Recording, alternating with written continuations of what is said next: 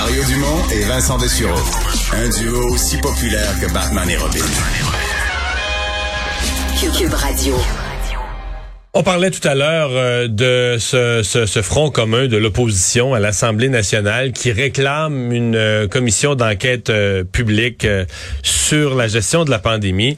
ce qui, évidemment, alimente ça, c'est cette notion que il y a des choses qu'on ne sait pas ou qu'on ne comprend pas complètement euh, sur le printemps 2020, sur les avertissements qu'aurait qu'aurait eu le gouvernement euh, concernant les risques que couraient les, euh, les CHSLD.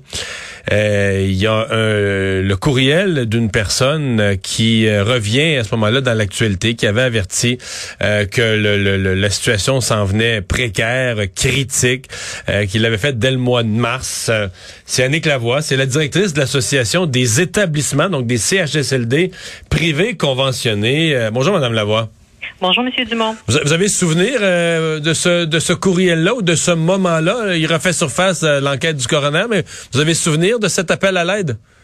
J'ai souvenir de la première vague comme si c'était hier. Mm il se passe vraiment le désespoir que les membres avaient là, et que je relatais dans, dans les courriels que j'échangeais avec le ministère ou, euh, ou les autorités. Là, euh, hmm. c'était, c'était vraiment leur désespoir là, euh, et, et, leur. Qu'est-ce qui leur arrivait de pire? C'était le manque de personnel? C'était du personnel qui commençait à attraper la COVID ou c'était le manque d'équipement de protection?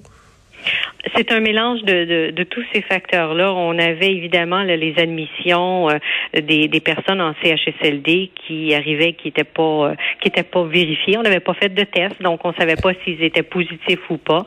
Euh, il y avait évidemment la pénurie de main d'œuvre qui était là, existante au départ, mais qui a été également exacerbée par le fait que les gens qui étaient en contact avec des gens qui avaient des, des cas positifs, ben, ils devaient s'isoler de façon préventive pour 14 jours, donc on perdait des joueurs sur le terrain.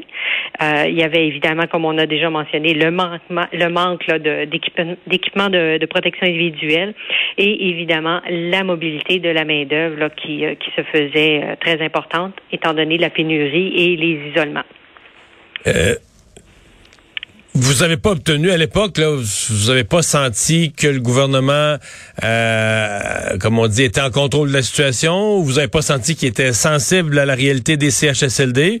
Vous avez tout simplement senti qu'ils étaient eux-mêmes paniqués parce que l'équipement de protection, il y en avait pas, ils pouvaient pas vous en donner, il était au compte-goutte. Qu'est-ce que vous avez senti? Ben, je dirais pas que c'était le gouvernement parce que j'écrivais au ministère, donc je vous dirais que ce sont les, les hauts fonctionnaires à qui à qui j'écrivais. Euh, quand j'écrivais à, à la, la, directrice euh, du cabinet de Madame Blais, elle était elle était très au fait, puis elle, elle prenait la situation très au sérieux et, et faisait les, les, les recherches nécessaires.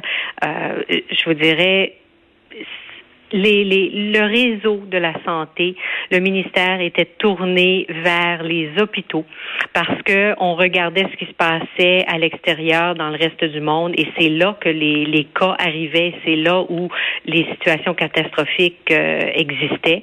Donc ils ont ils ont réagi de cette façon-là comme j'ai souvent mentionné, le fait que euh, l'association, euh, la EPC, n'était pas présent euh, au, au, comité de gestion du réseau, on n'a pas pu sonner l'alarme et mhm. dire, écoutez, regardez, oui, on s'occupe du milieu hospitalier, c'est très important de se préparer, mais s'il vous plaît, de grâce, n'oubliez pas les CHSLD.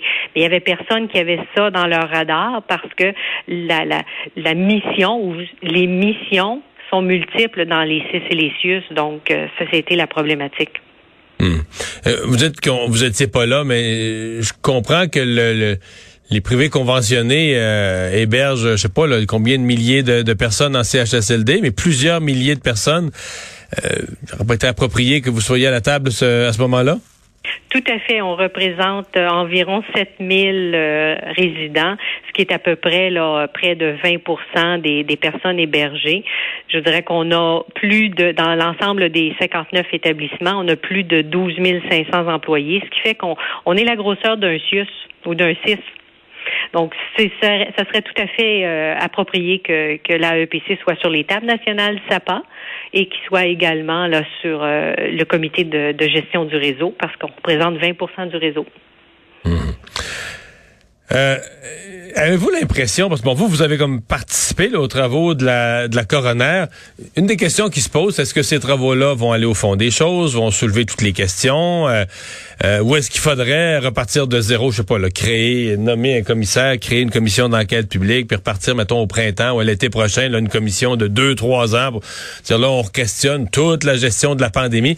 Euh, vous, avez-vous senti que cette coroner euh, a la, la, la les outils et la volonté d'aller au bout de cette affaire-là? Je dirais, c'est mon avis personnel. Là, euh, Maître Kamel fait un travail exemplaire. Euh, vraiment, elle veut des réponses, elle veut savoir qu'est-ce qui s'est passé et elle prend les moyens pour le faire. Alors, je vous dirais que peu importe le moyen d'enquête qu'on va utiliser, l'important, c'est vraiment de faire la lumière sur ce qui s'est passé, puis continuer à tirer des leçons pour l'avenir. Et je pense que Maître Kamel euh, travaille tout à fait dans cette direction-là. Mmh la, la situation des, euh, de la qualité des repas en CHSLD refait la manchette aujourd'hui euh, à la une du, du journal.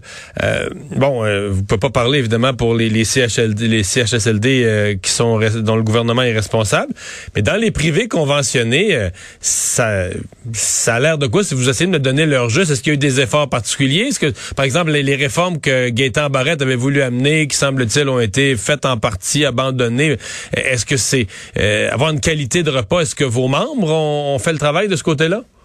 Tout à fait, puis on l'a fait bien avant que, que Gaétan Barrette sorte son euh, son plan là pour euh, pour les repas, c'était c'était fait à l'avance. On a on implique toujours les, les résidents, les familles de résidents quand on refait les menus. c'est vraiment au goût au goût des gens qui qui sont présents là, tout à fait. Il faut faut se rappeler là, puis là c'est c'est mon côté nutritionniste qui qui prend le dessus là faut se rappeler que les gens en CHSLD, euh, il y a beaucoup de facteurs qui viennent affecter le goût.